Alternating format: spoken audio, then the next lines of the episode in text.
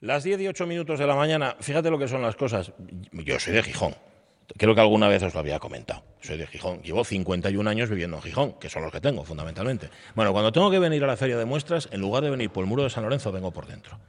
¿Para vosotros os parece normal que una persona de Gijón que vive en el llano, viniendo hacia aquí, en lugar de ir caminando por la orilla del mar, venga por el interior? Pues no, no lo entiende nadie.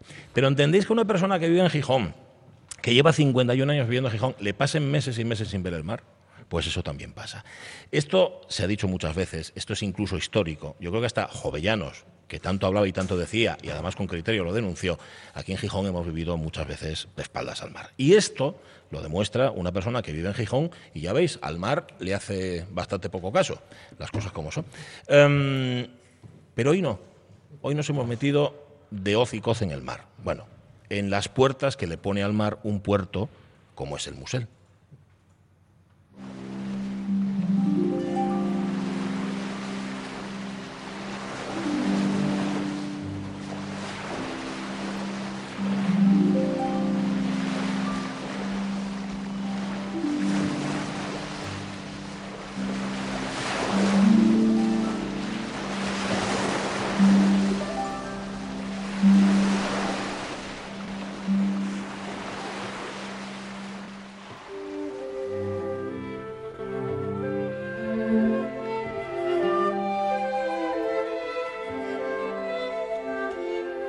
Podríamos dar muchas cifras, y de hecho los tenemos, tenemos un montón de cifras grandes que iremos, con las que iremos salpicando este programa que hacemos desde el stand del puerto de Gijón, aquí en la Feria Internacional de Muestras de Asturias. Son cifras muy, muy grandes, muy grandes y además buenas. Cifras positivas del puerto después de todos estos meses de pandemia y lo que te rondaré. El puerto se ha recuperado y además lo ha hecho bien. Pero a lo mejor es más fácil decir que el puerto siguió trabajando durante la pandemia y que además consiguió una cosa en la que a veces no pensamos. En los peores días del confinamiento, cuando pensábamos que nos veríamos a dos velas, el puerto siguió funcionando y siguió abasteciéndonos. Y eso, eso que puede parecer eh, una cosa poco importante, sencillamente porque no la vemos, es fundamental. Nuestra vida sería distinta si en Gijón, en Asturias, no hubiera un puerto como este, como este que nos acoge, nos acoge de forma virtual esta forma de ponerle puertas al mar que es el puerto del Musel. José García Pedralles, ¿qué tal? Muy buenos días. Hola, buenos días. Y muchísimas gracias por acogernos un año más aquí en el stand del puerto. A vosotros. Es el director de Recursos Humanos de la Autoridad Portuaria de Gijón. Hoy le estamos preguntando a los oyentes en el Facebook de la Radio Mía por la parte poética del mar. Les hemos dicho canciones, músicas, películas que te recuerden al mar. Cuando uno trabaja directamente con el mar, trabaja en un puerto, la parte romántica del mar ya la ha perdido definitivamente.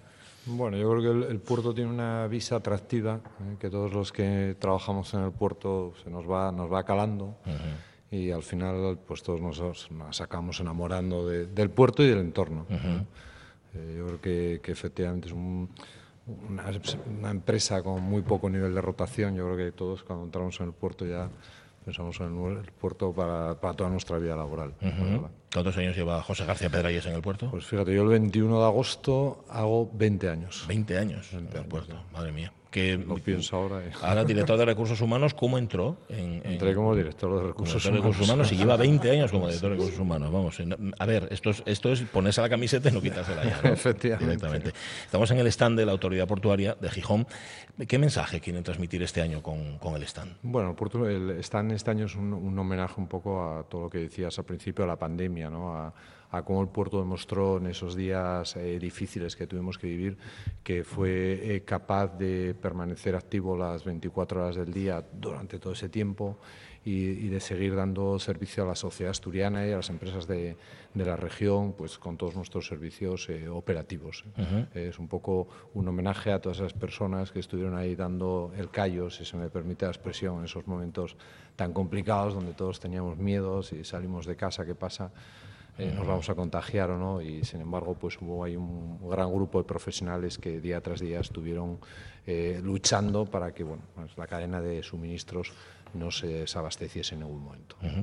Mm, es una pregunta un poco complicada. ¿Cuántas personas trabajan en el puerto del museo? Porque claro, estamos hablando de las personas de, propia, del personal propio de la autoridad portuaria, pero también de quienes trabajan para empresas que trabajan, etcétera. Bueno, el personal eh, propio de la autoridad portuaria a día de hoy somos unas 140 personas, 150, bueno, depende un poco de los temporales que tengamos en cada momento. Eh, personas que trabajan eh, ya lo que es en el ámbito del puerto en otras empresas, pues hablaríamos de unas 3.000 personas. Y luego ya pues hay muchas otras empresas que no están erradicadas, pero que están vinculadas a la actividad, a la actividad portuaria. O sea, yo me acuerdo del último estudio que se hizo de impacto hecho por la universidad de, sobre el empleo regional, creo que rondaba el 7 o el 8% del empleo regional. Entonces, bueno, creo que el impacto es bastante importante. Qué gloria. A esta hora, a las 10 y 14 minutos, ¿qué está pasando en el puerto? De todo, ¿no? Hasta ahora de todo. El, puerto, el puerto no para, ¿no? Ha pasado de todo. La verdad es que el puerto llama un poco la atención a los que no nos gusta mucho madrugar. Eh, puerto madruga, madruga mucho. La verdad es que ya a primera hora de la mañana ya hay una una, una, gran actividad. Bueno, pues, pues, está pasando lo que pasa cualquier día en el puerto. Están barcos que están atracando, o sea, están los prácticos saliendo a buscar un barco, hay barcos que están atracando, hay otros que ya llevan atracados y están eh, procediéndose a la descarga. A la vez, pues eh, todo lo que es la lonja está saliendo pues mucha gente a comprar pescado, las pescaderías ya despachando el pescado que fueron a comprarlo el día anterior. Bueno, una actividad, la verdad, que llama, llama mucho la atención. Es que madrugan y trasnochan en el puerto de como no para nunca, 24-7. Em, si yo le pregunto al responsable de recursos humanos qué perfiles profesionales son los, más, los que están más presentes en el puerto, ¿cuáles serían? Bueno, un poco de todo. Si hablase de autoridad portuaria, pues, por ejemplo, ahora acabamos de contratar ocho policías portuarios. Y tenemos diferentes plazas anunciadas, un poco para que os hagáis una idea de, de que es un poco de todo. Pues tenemos plazos, plazas de abogados anunciadas, una plaza para un economista, otras para un responsable de infraestructuras, para un responsable de operaciones portuarias, para un técnico de comunicación. Bueno, un poco de todo. La verdad es que eh, allí son perfiles multidisciplinares, ¿eh? desde, abogados, economistas, a eso, a gente más de muelle, como la policía portuaria. Bueno, es un poco de todo. Y si nos vamos a lo que es un poco todo el puerto, bueno, pues, pues lo mismo. Eh, hay, hay, operaciones de estiva, perfiles náuticos. Puerto es una, como una gran ciudad, ¿eh? entonces cada gran ciudad con, con sus eh, actividades. Entonces, bueno, hay, muchos perfiles diferentes. Y la formación que también es importante, porque dentro de una política de empleo de una gran empresa, estamos hablando de una empresa enorme que además supone en la economía asturiana un porcentaje importante, ¿qué, papel juega la formación aquí en el puerto? Para nosotros clave. ¿eh? Antes eh, os decía que éramos una empresa con poca rotación eh, y una empresa que tiene poca rotación está obligada a formarse constantemente. ¿no?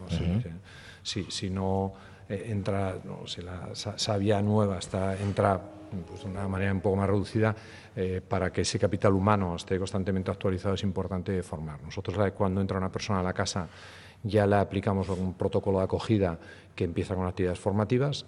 ¿Eh? en su día fue premiado por el IDEPA, un premio a las buenas prácticas en gestión de recursos humanos, y a partir de ese primer día eh, la gente ya tiene sus píldoras formativas y luego lo que tratamos es que a lo largo de toda la vida los empleados, en, las personas en la casa, sigan formándose. Cada persona cuando entra a la organización conoce cuál es su perfil profesional y eso le permite ver cuáles son los gaps, ¿eh? qué diferencias hay entre lo que tiene y a dónde tiene que llegar. Con lo cual, es un, sirve un poco de estímulo para que todo el mundo esté formándose constantemente. Y que una persona pueda llevar 20 años en, en la empresa y crecer dentro de la empresa de la autoridad. ¿no? Sí, eso es lo, eso es lo atractivo. ¿no? Yo creo que, que, los profesionales estamos motivados en una empresa, otros factores, pues cuando tenemos retos profesionales y cuando eh, sentimos que, que, crecemos, ¿no? en el momento que no, que no te estancas. Y eso bueno, pues se hace en base a formación, en base a proyectos interesantes y yo creo que eso, en eso el, el puerto pues eh, tiene mucho de puntero. He tenido que buscarlo, que es la UNCTAD.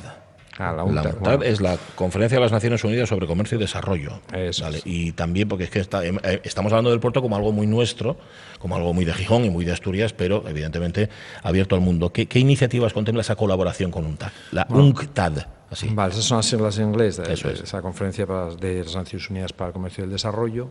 Bueno, pues en el año 2007 tuvimos un contacto con Naciones Unidas, con esta conferencia en concreto, eh, donde nos ofrecieron eh, ser, eh, colaborar con ellos, bueno, tuvo una negociación, colaborar con ellos en actividades formativas en todo lo que tiene que ver la gestión portuaria. ¿eh? La UNTAC lo que hace es que eh, países eh, en vías de desarrollo mejoren su actividad comercial como, como un vector para que las economías de esos países mejoren tiene una parte que se llama Train for Trade dedicada a, a todo lo que tiene que ver la gestión eh, portuaria y nosotros ahí empezamos a colaborar, a hacer un programa de gestión portuaria obviamente en, ya lo había en, otra, en, agua, en, lengua inglesa, en francesa, en portuguesa. Nosotros lo que implementamos junto con el Puerto de Valencia fue ese programa en, castellano. Uh -huh. eh, actualmente ese programa se está dando en varios puertos de Iberoamérica, se está dando en Argentina, en República Dominicana, en Perú.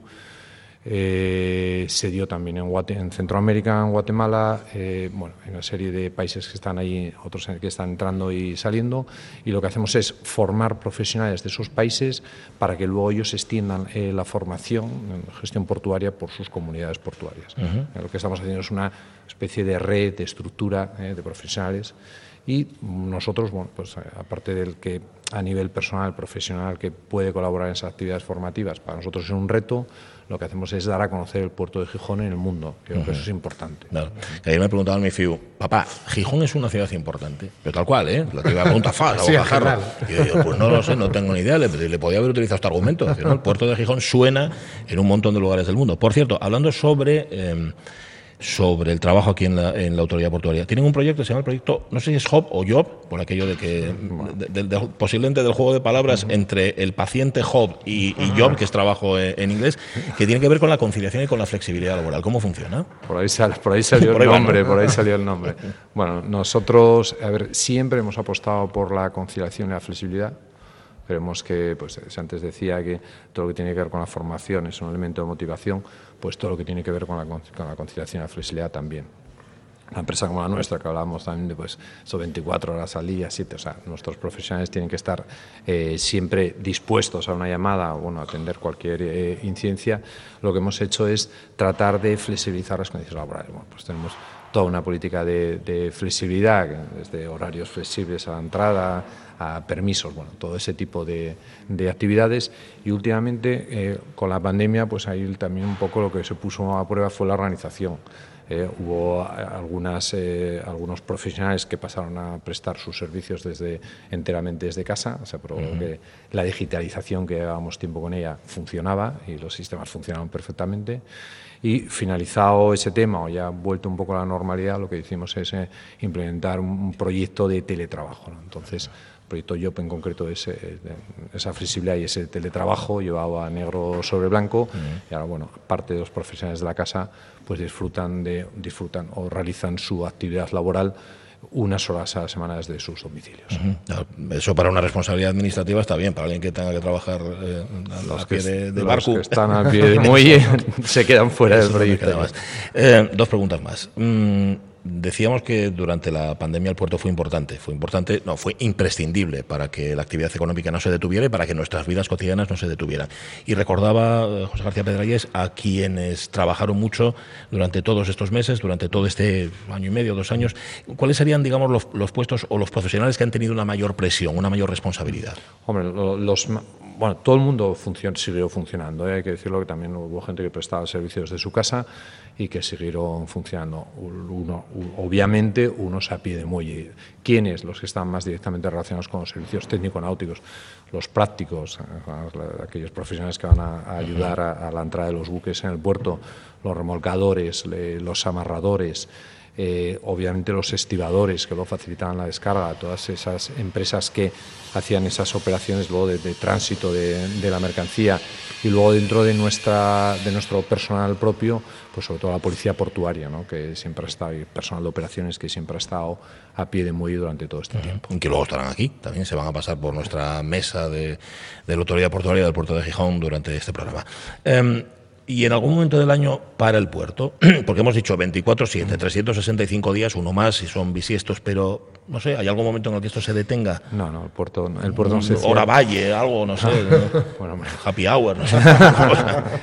no, el puerto no se cierra nunca. La verdad es que tenemos la suerte en Gijón de tener un puerto que está siempre abierto. Esto no es decir, por las condiciones de navegación es un puerto que, que, en el que entran buques siempre, eso no pasa en todos los puertos, porque hay puertos que por las condiciones del mar a veces eh, en determinados momentos hay que cerrarlos porque los buques no pueden maniobrar. Nosotros en Gijón tenemos la suerte de tener un puerto que está siempre abierto, es decir, recibe buques en cualquier momento, lo cual para los buques es una suerte y para nosotros también, y en el puerto de actividad siempre. Es cierto que hay una serie de días, pues el día del Carmen, el día que la actividad va baja, pero algún tipo de actividad la hay todos los días del año en el puerto.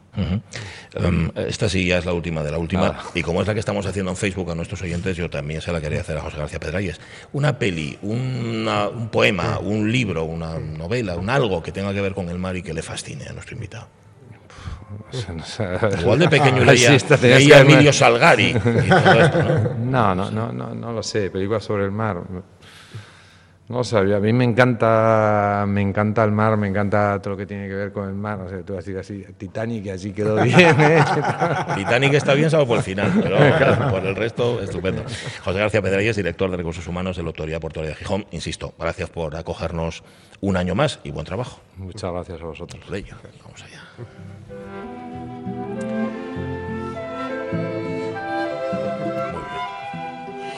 Mira, os voy a contar. El museo, el puerto del Musel cerró el primer semestre del año con mejores resultados que el ejercicio pasado. Primera mitad del año, aumento del tráfico de un 3,16% con respecto al mismo periodo del año 2020, o sea, el primer semestre de 2020.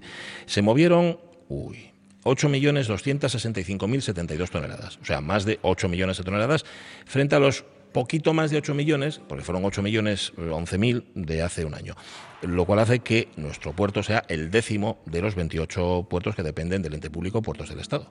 Bueno, el décimo de 28 está francamente bien, ¿eh? cuidado. Y luego os cuento más, porque tengo más datos, pero esto si no sería avasallamiento. Tú guías de la arena, eh, Jorge Alonso, a ti no se te pasaba un día sin ver el mar, entiendo. No, no, no, y sin olerlo. Y sin olerlo, ah, sí, sí, bueno. Oye, el otro día lo contaba, dice, vuelvo de Oviedo, de currar, llego a la estación del Alsa y lo primero que siento es la bocanada del mar. Que me decía la persona, incrédula, me decía esa persona, dice, pero es imposible, pero ¿qué día es el que hueles tú el mar desde la estación del Alsa? Digo, pues prácticamente todos los días. Y cuando está nublado, ¿eh? que se mete así esta borrina y esta humedad, huele absolutamente a mar. Pues hoy nos vamos al puerto de Musel. Todos los años, desde la Feria de Muestras, demostramos una cosa, que conocemos muy poco de cómo ah. funciona una de las maquinarias mejor engrasadas y además que más contribuyen a nuestra economía. Sabemos poco. Mm del puerto. Pero también es cierto que para eso hablamos con los responsables del puerto y nos lo remedian. Entonces aprendemos en qué consiste el trabajo de cada uno de ellos. Por ejemplo, dentro de un rato va a pasarse por aquí la directora del puerto deportivo. El puerto deportivo era lo que todavía llamamos el muelle, pero que como puerto deportivo me queda mejor. Si José García Pedralles llevaba 20 años en el puerto, 15 años lleva el frente del puerto deportivo Flor Guardado. Bueno, de hecho los cumplió en, espérate, en 2020, o sea que ya lleva más de 15 años. ¿Qué más? Eh, vamos a hablar también con quienes estuvieron muy a pie de muelle durante esta pandemia, con los responsables de seguridad del puerto, con la policía portuaria. Mm. Vamos a hablar con Pablo Cravifose, que también nos va a acompañar aquí. Em, tendremos tiempo para hablar también de las empresas, de las empresas que trabajan en y para el puerto. Vamos a hablar con el responsable de una empresa mítica. Yo digo el nombre de Cantelli. En Gijón, Cantelli son les lanches que salen del puerto deportivo y que recorren la bahía y en las que servidor no subió en la vida.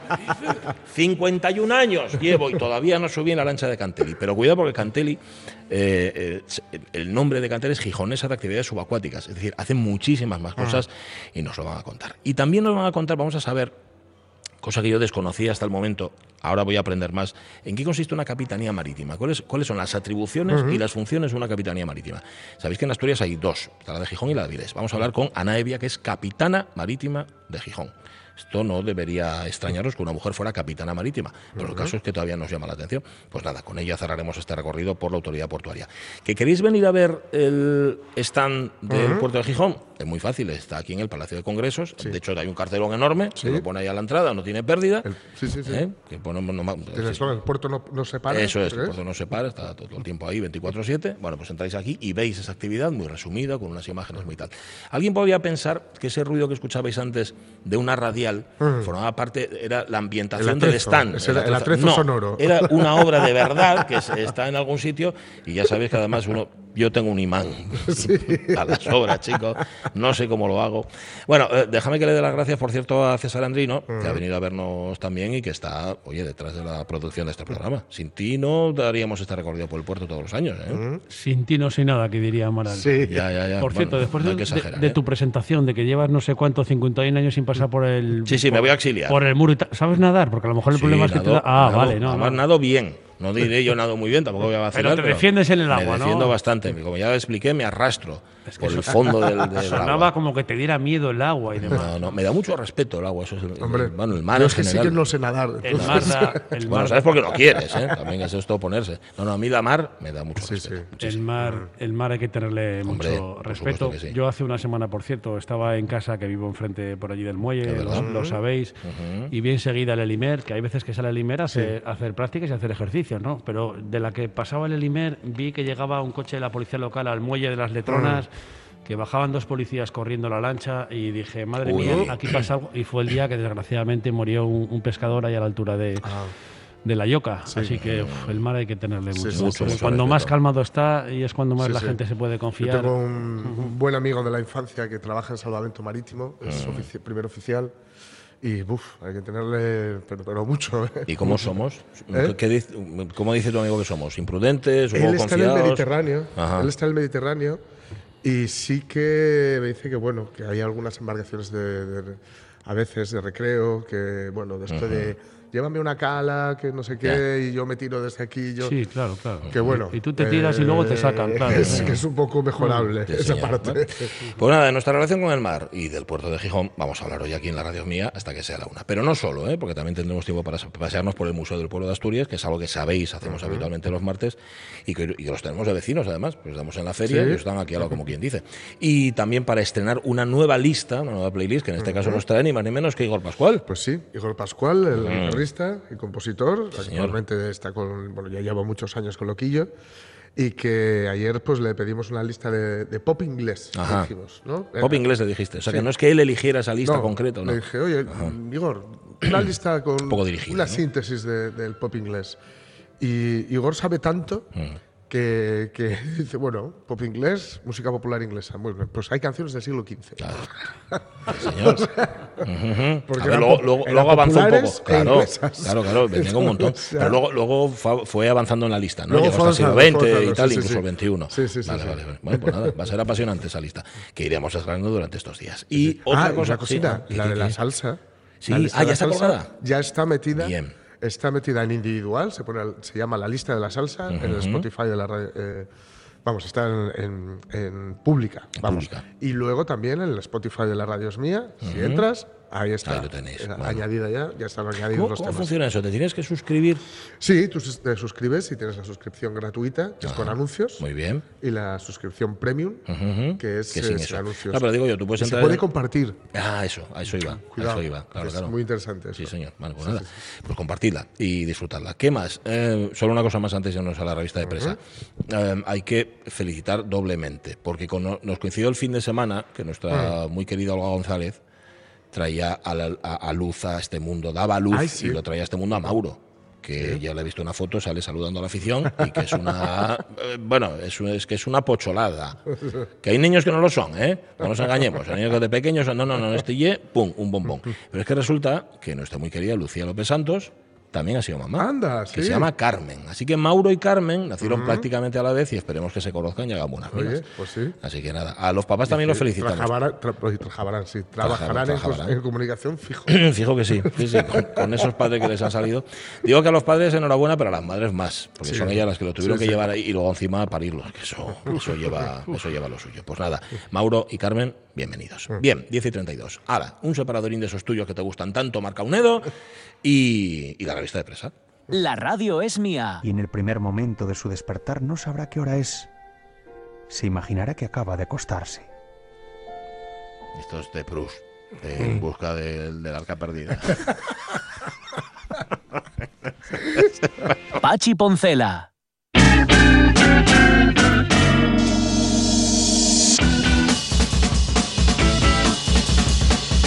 Pero tú trabajas menos que el sastre Tarzán sea, ya te vas, te, marchas ya, César. ¿Sabes cuántas horas? cafés, ¿Sabes cuántas nada, horas? Nada, nada, ¿Sabes cuántas horas estuve ayer en el firma? No lo sé, pero eso fue ayer.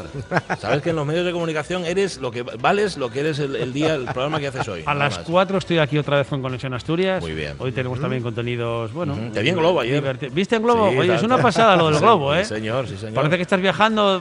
¿Dónde es eso? ¿Dónde Esto está encima de la café. Bueno, al lado de donde estamos ahora en el puerto de Gijón, encima de la cafetería. Este está donde hace dos años estuvo el ayuntamiento de Oviedo, que hay que subir por unas escaleras mecánicas. Ahí está, es un stand de una empresa bueno, eléctrica, de, electricidad. Y, nada, tú entras allí, tienen como un croma un globo. A simple vista parece una bobada porque no te subes en ningún sitio más que la cesta del globo, pero luego a los segundos proyectan el vídeo que te han grabado, que son 15 segundos, vas a, un plasma vertical que hay muy chulo, y a los 15 segundos de que te hagan el paripé de los 15 segundos, te ves ahí subido en el globo, pues, con quien con quién has estado. Y nosotros ahí en Conexión Asturias lo vimos así un poco como de por casualidad, nos hizo gracia y hicimos alguna cosa. no, no, no, no, no, y no te mareas ni nada, ¿eh? No, no, está guay, está guay. Ni te da miedo ni nada, ¿eh? Muy bien, muy bien. Así pues que es una de las cosas que os aconsejo que paséis a ver por el. ¿Y esta tarde ya sabes a dónde vas o no? Vamos a hablar de medusas, vamos a estar con el stand de cogerse, enseñar alguna cosa que tiene divertida para los niños. Iremos nosotros el jueves. Por aquí cerquita también. El jueves, el jueves estamos en cogerse aquí al ladito. Y bueno, ya sabes que, Pachi, estando en la feria todo el día como estamos, pues al final siempre ves cosas así un poco divertidas, atrevidas. Así que alguna sorpresa tenemos para esa tarde. Yo ayer cumplí el rito de comer el sándwich mixto ¿Ah, sí? con. Sí, señor. Y que estaba bueno, ¿no? Estaba muy rico, sí. sí con queso lo tomas, ¿no? Con queso. No pedimos caña porque mi chiquillo todavía es joven y yo no quería darle mal ejemplo, pero vamos, muy bien, muy bien. Hacía una tarde ayer Ayer había movimiento raro en la feria, porque los días de mucho, de mucho sol tú vas a la playa, no vas a la feria.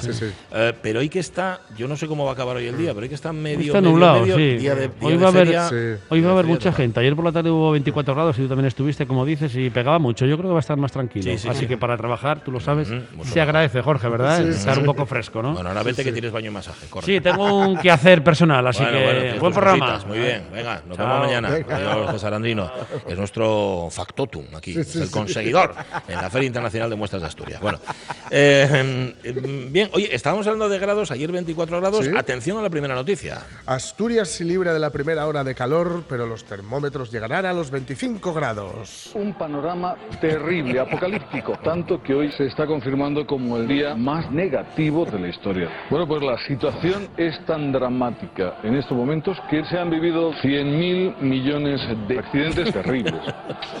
Vaya por Dios. Y de una historia estremecedora a otra. Con ese tremendo y macabro suceso que se está confirmando como el más destructivo y mortal. Un asunto realmente tremendo, especialmente trágico, salvaje, sí. Macabro, grave, sangriento, increíble, malvado, perdón, lamentable, brutal, impresionante, tremendo, temido, terrible, gravísimo. Bueno, pues esto ha sido todo. Ah, perdón, esto ha sido todo. Gracias por su compañía en este tiempo de noticias. Muy bueno. Debo de ser faltoso, sigo riéndome como la primera vez que escuché el montaje este. Me voy a reír esto cada vez que lo escuche. si, todo lo tuviera tan claro como eso. ¿Verdad? Mm, siempre. Dice que el mercurio va a marcar máximos históricos en el resto del país. Aquí llegamos a los 25, grados. Es la risa, es la risa. Ojo, ¿eh? ¿eh? Si viniste caminando, habrás notado una humedad Tal sí, sí, sí, hay, que se puede cortar. Yo tengo una. Esto, esto no es un dibujo del, del, polo, esto es que. hay, una humedad de estas que, que casi casi te puedes levantar por la mañana, separar un poco la persiana y decir, Saigón. Saigón, sí, sí, totalmente, totalmente. A veces estás en la, en la colina 364 intentando contener ahí a los Charlies. Bueno, 25 grados, no os quejéis, ¿eh? porque en otros sitios ya pues a saber a qué temperatura llegarán, que todo lo quieren ellos. Todo lo acaparan, los grados, todo, absolutamente todo. Bien, primer titular, segundo titular, por favor. Antonio Banderas, dos puntos. Mi hija Estela va a trabajar conmigo a partir de septiembre.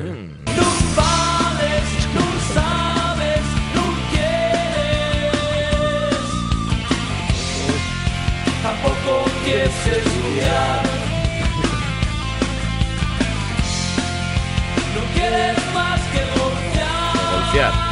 Sí, llegó Antonio Banderas y se puso serio con, su hija. Y dice, como que esto no te gusta, esto tampoco. A partir de septiembre a, a trabajar conmigo. Nada, que no quería estudiar, que no quería tal. Y dice, ahora, pues te vienes conmigo al negocio. Y, yo, y eso creo que porque Antonio Banderas no encontró trabajo para la FIA en la Feria Muestras. Sí. porque no miraron, no les vino bien por fechas. Pero vamos, si no. Estaba en una gala solidaria de este señor Antonio Banderas haciendo de embajador de Ford. En los coches, me imagino que sería, ¿no? la duodécima edición de esta gala solidaria. Solidaria con todo menos con su hija. Sí, sí, sí. ahora vas a ver este. De Starlight, que creo que es un festival eh, en el que precisamente me parece que toca igual el sábado que viene. Ah, muy bien. Starlight. Em, que no sé, es hija, me imagino, de ella, de él y de mm, Yo creo que es la hija de, sí, que tiene con Melanie, con Melanie Ajá, Estela. Va a trabajar conmigo. Lo que no dice, bueno, igual lo dice la noticia, pero ya sabéis que aquí no leemos la noticia, leemos el titular, buscáis saber de qué, pero de qué va a trabajar. Pues, me imagino que algo de producción. Asistente, personal, sí, personal assistant. Uy, qué bien la fiada del jefe, ¿no? y todos es que Antonio Banderas tiene la mejor definición de la, de, la fama que yo he escuchado jamás. dice que la fama es un rumor. Es un rumor que escuchas cuando pasas y la gente te reconoce. Qué, cosa, ¿eh?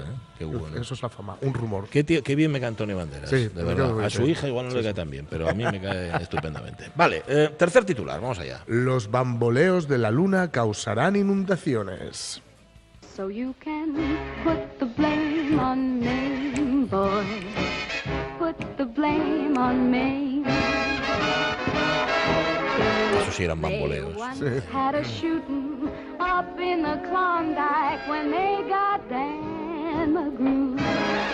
O sea que la luna tiene bamboleos. Tiene bamboleos. Yo estoy seguro, estoy seguro de que hay algún nombre técnico eh, mejor que, que nos este. están hurtando. Eso Miguel Martín igual lo sabe. Sí, porque dice, la luna se mueve, tiene bamboleos. Y según la NASA, se vaticinan mareas más altas y más inundaciones con un ciclo lunar que se produce cada 18 años. si, se, si, se, produce cada 18 años, digo, ¿eh? no sé. Sí. O sea, no es un ciclo de cada 1500 años. No, no, 18. Cada 2000 años. cada 18 años se podrá hacer algo. Claro, y se podrá calcular. Y si ya lo sabemos, se podrá hacer algo para que esas inundaciones no sean tan ya. bueno, dañinas. Pero, mira, estando en Menorca, que no sé si os dije que había estado en Menorca. Sí, sí, sí. Lo dije, ¿no?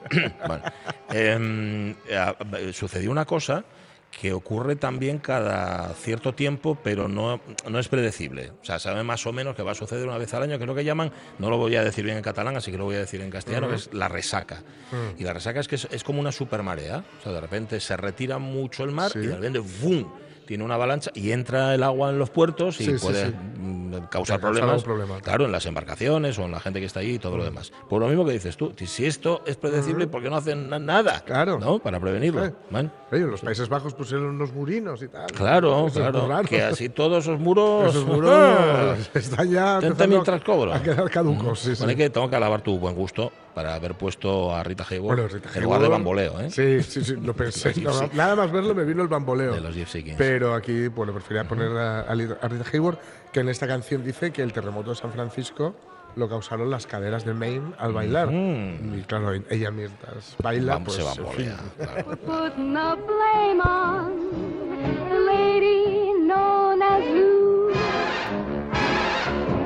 Bueno, em, hablando de fama, de gente que fue famosa un día, cuarto titular.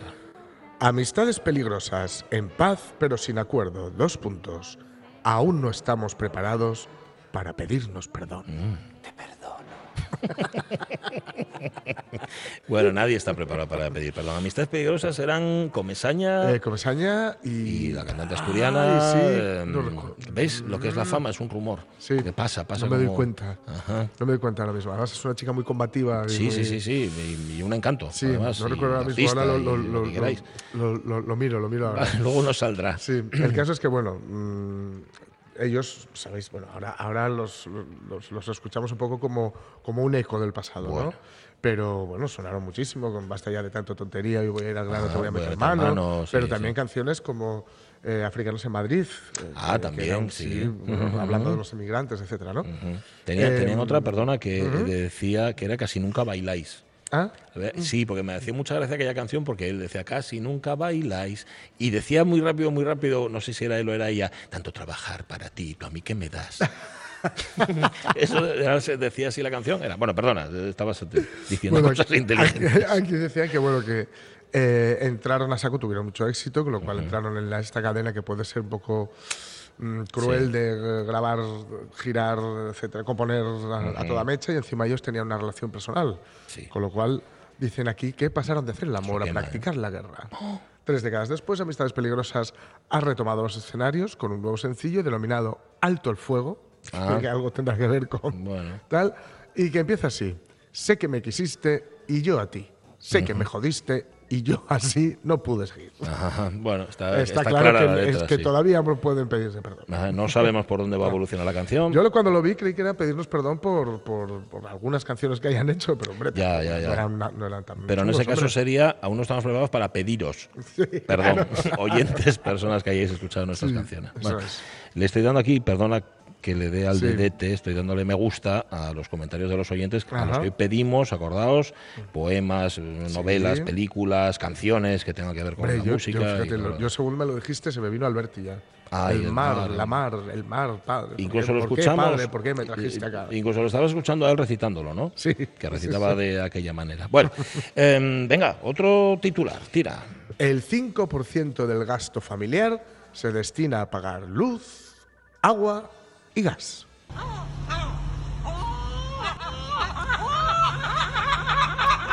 Qué risa, ¿eh?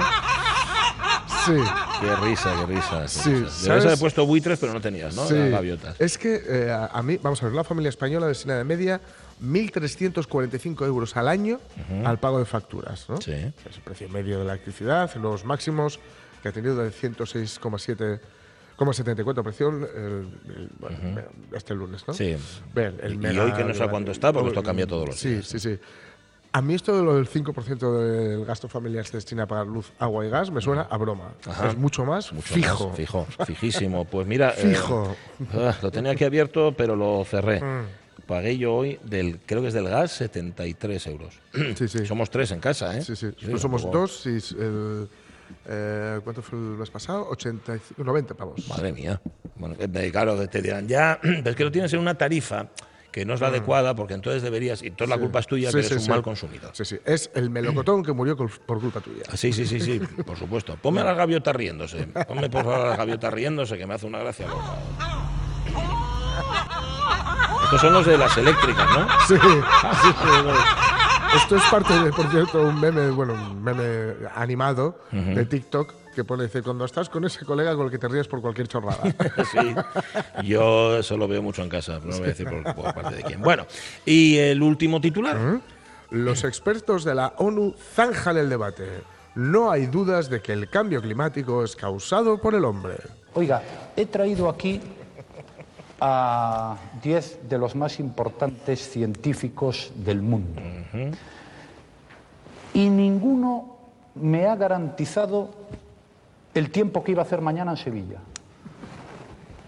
¿Cómo alguien puede decir lo que va a pasar en el mundo dentro de 300 años? ¿Eh?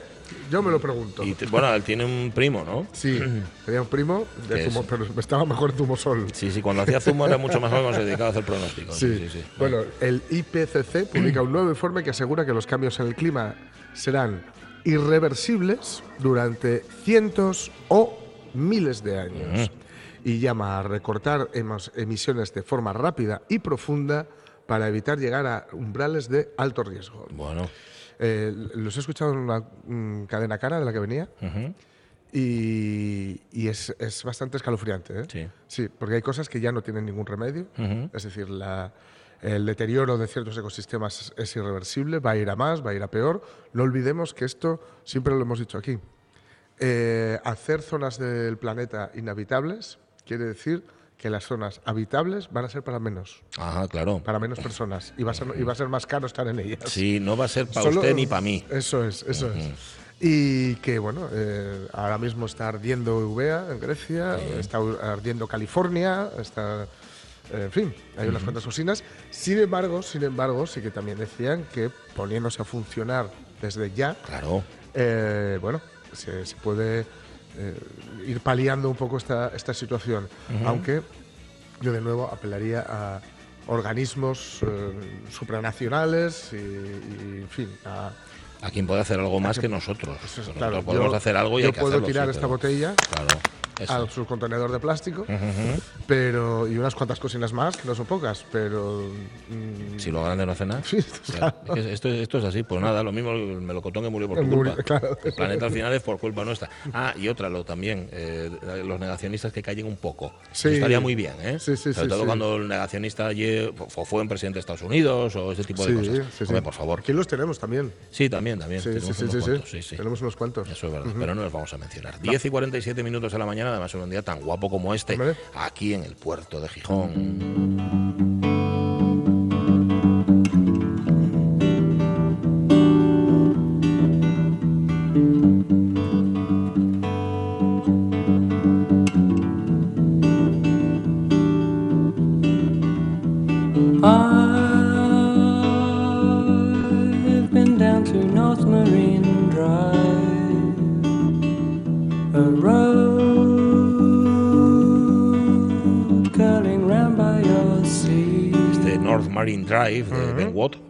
De Brecien Bateguer, que es una canción que a mí me parece preciosa y que eh, alude precisamente a eso, al mar y al puerto y todo lo demás. Vamos a caminar cuatro pasos y nos vamos al Museo del Pueblo de Asturias, que lo tenemos aquí al lado. Porque como estamos en la FIDMA, es que somos, somos vecinos durante toda esta semana. Porque todos los martes descubrimos algún rincón del Museo del Pueblo de Asturias.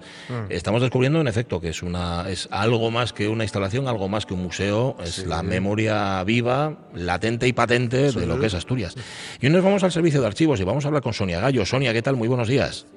Buenos días. encargada del servicio de archivos, yo no sé con cuánto material tiene que trabajar, trabaja todos los días Sonia Gallo y sobre todo por lo que vemos siempre eh, en estos espacios dedicados al Museo del Pueblo de Asturias, siempre creciendo, ¿no? Todo, esa, todo ese material del que dispone el museo. siempre creciendo. Afortunadamente, eh, pues cada vez son más las donaciones, los depósitos y bueno, pues también las compras de materiales. Eh, pues más o menos eh, calculamos que unos 600.000 documentos forman el fondo documental del Museo del Pueblo de Asturias. Cuando decimos fondo documental y decimos documentos, Sonia, ¿a qué nos estamos refiriendo? Pues nos estamos refiriendo a una mm, variedad enorme eh, de fondos. nosotros hablamos de una serie de colecciones ¿eh? Eh, por ejemplo, hablamos de archivos empresariales y profesionales, como por ejemplo el, archivo de, un comercio, como eh, el comercio de tejidos La Principal, de Boal, o Casargüelles, de Proaza, o otros profesionales como el archivo de Gregorio de Aurre, que fue un ingeniero de minas que llegó a ser director de Duro Felguera, y ¿Y qué hacemos con estos archivos? Pues hacemos un inventario y eh, luego pues son utilizados por los investigadores para, bueno, pues para realizar sus estudios. Algunos de ellos están colgados en la página de archivos de Asturias info y directamente ahí pues puedes ver un poco eh, los documentos que contienen. ¿eh? Hay otros archivos que son que llamamos de documentos personales y familiares, entre los que destacan sobre todo eh, las memorias y una de nuestras estrellas que es eh, que son las correspondencias. ¿eh? Las correspondencias, pues hablamos de unos 160 epistolarios, unas 15.000 cartas, mm. sobre todo de la emigración, bueno, de la guerra civil y también, mm. bueno, pues de familiares y amigos. Eh, el museo pertenece a la red de archivos investigadores de la escritura popular, cuya cabecera está en la Universidad de Alcalá de Henares, y mm, con su colaboración pues hemos hecho distintas publicaciones en una colección que llamamos Escritos de la Vida Cotidiana, pues, y que también se pueden descargar. Memorias de Cayetano Sobrino Mijares, un emigrante que fue a La Habana y Veracruz, o correspondencias como la de Sisto Fernández, que escribe a su hermana que está aquí en Gijón. ¿eh? Luego, otros fondos, así menos eh, vistosos a lo mejor, son el fondo cartográfico mm. eh, de mapas y el fondo musical, sobre todo partituras.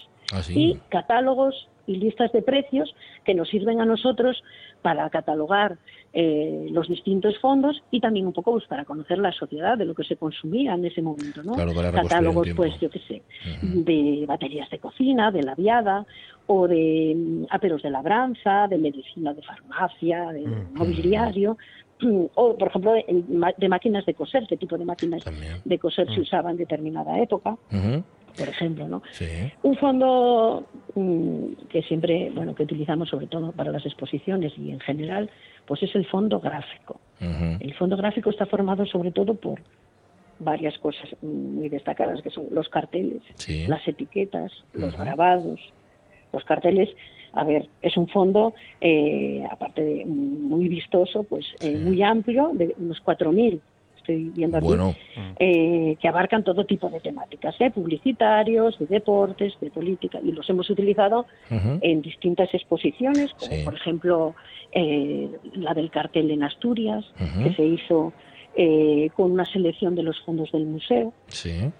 O el cartel deportivo, que también, hicimos una exposición en 2016 con 80 carteles tan solo de deportes, o ya recientemente, que a lo mejor, bueno, pues todavía está, hace poco que la hemos quitado, la exposición de Arturo Fernández en cartel. Eh, sí, hace poco que la hemos quitado, 22 carteles, pues que abarcan un poco desde el primero que tenemos, creo que es de Cita Imposible, era de finales de los años 50, hasta Truanes, que era del 83. Y esta semana misma hemos eh, colgado en la página del ayuntamiento el catálogo. Ajá, de, la exposición. Yo me estaba acordando, Sonia, fíjate, de una, de una muestra eh, que em, organizaba mm. el, Vaya, me va a salir.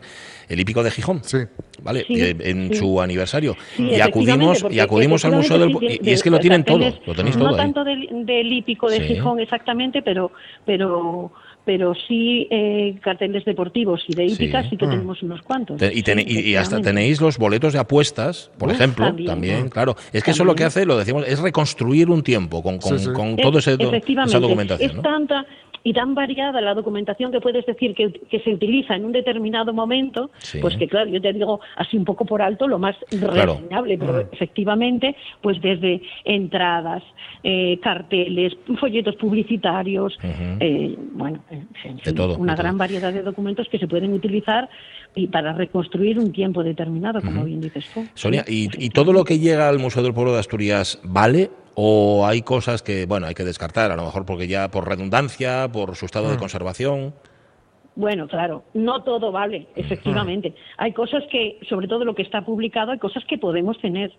Entonces, pues, eh, pues a ver, pues podemos conservar incluso dos ejemplares, pero más allá de eso no, porque todo, aunque parece que el saber no ocupa lugar, sí ocupa. Mucho.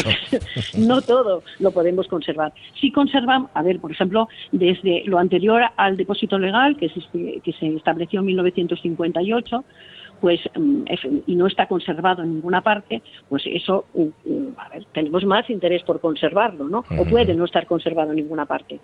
Y luego, pues hay otros otros factores que tenemos en cuenta, pues el, valor documental, el valor artístico, hay distintos factores. Lógicamente, esos documentos, como las correspondencias, las cartas, que, a ver, no se duplican, pues esos sí podemos decir, no digo que vale todo, pero vale mucho porque eso no hay ninguna copia en ninguna otra eh, en ningún otro lugar.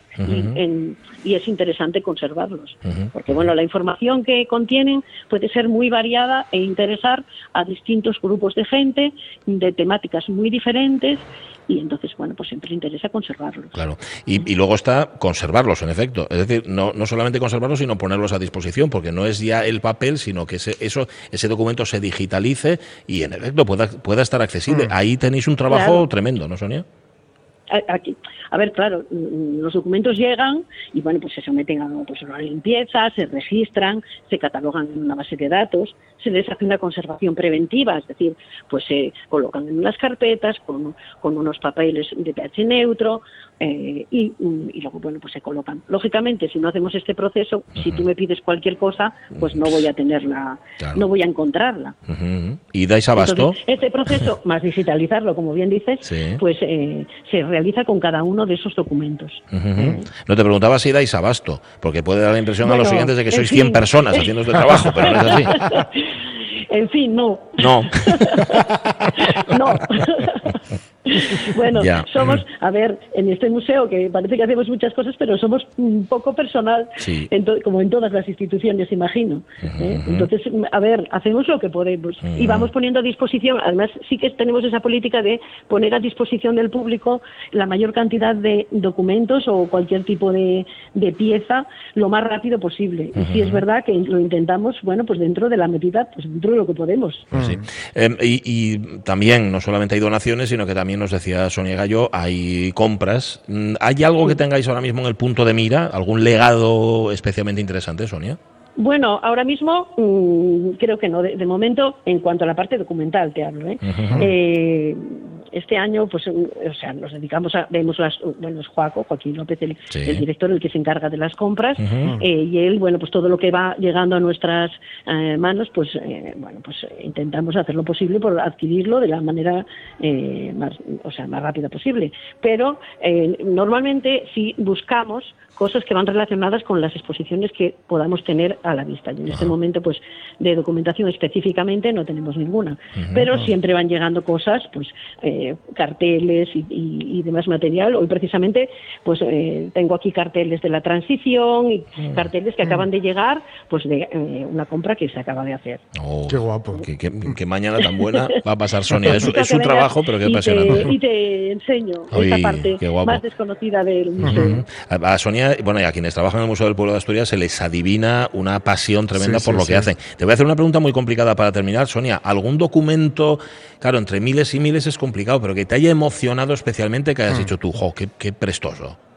Bueno, siempre hay alguno como preferido, preferido personalmente, ¿sabes? Porque luego pues dices, oye, este, bueno, lo encontré, es para esto, nos viene perfecto, mm, tal. Hay carteles que, bueno, es que no hace falta más que mirarlos y decir, madre mía, qué ah. pieza. Es mm. una, son obras de arte. Pero también hay otros pequeños documentos. Pues yo tengo mis preferidas eh, etiquetas de conserva, mm. por ejemplo, que tengo ahí mi preferida es esta. O eh, de elegía, que son, bueno, pasan más desapercibidas o incluso pegatinas.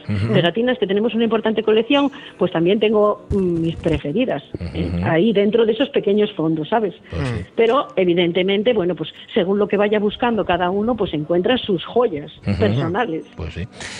Em, Sonia Gallo, encargada del servicio de archivos del Museo del Pueblo de Asturias. Un placer haber compartido estos minutos aquí en la radio.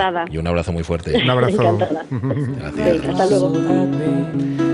Y ahora es que lo mismo tienen el archivo de los marqueses de Ferrera que la, de la farmacia de la Flor de Avilés o Casargüelles en Proaza o, y todo cuenta y todo suma. ¿eh? Guapísimo. Qué maravilla. ¿Te gustaría te trabajar ahí? A mí me gustaría. Di, que sí. sí. sí. Vaya, hablamos ahora con Sonia. A ver si, a ver si tiene hueco. Oye, eh, marchamos, seguimos aquí, ¿eh? Sí, el stand de la Autoridad Portuaria de Gijón, del puerto de Gijón, aquí en la Feria de Muestras de Asturias, mm. que sabéis que está en, la lonja principal, en el Palacio de Congresos. Entréis es que lo veis, no tiene pérdida. Y así sabréis todo lo que ha trabajado durante este año el puerto. También lo sabréis y seguís escuchando la radio mía después de las noticias.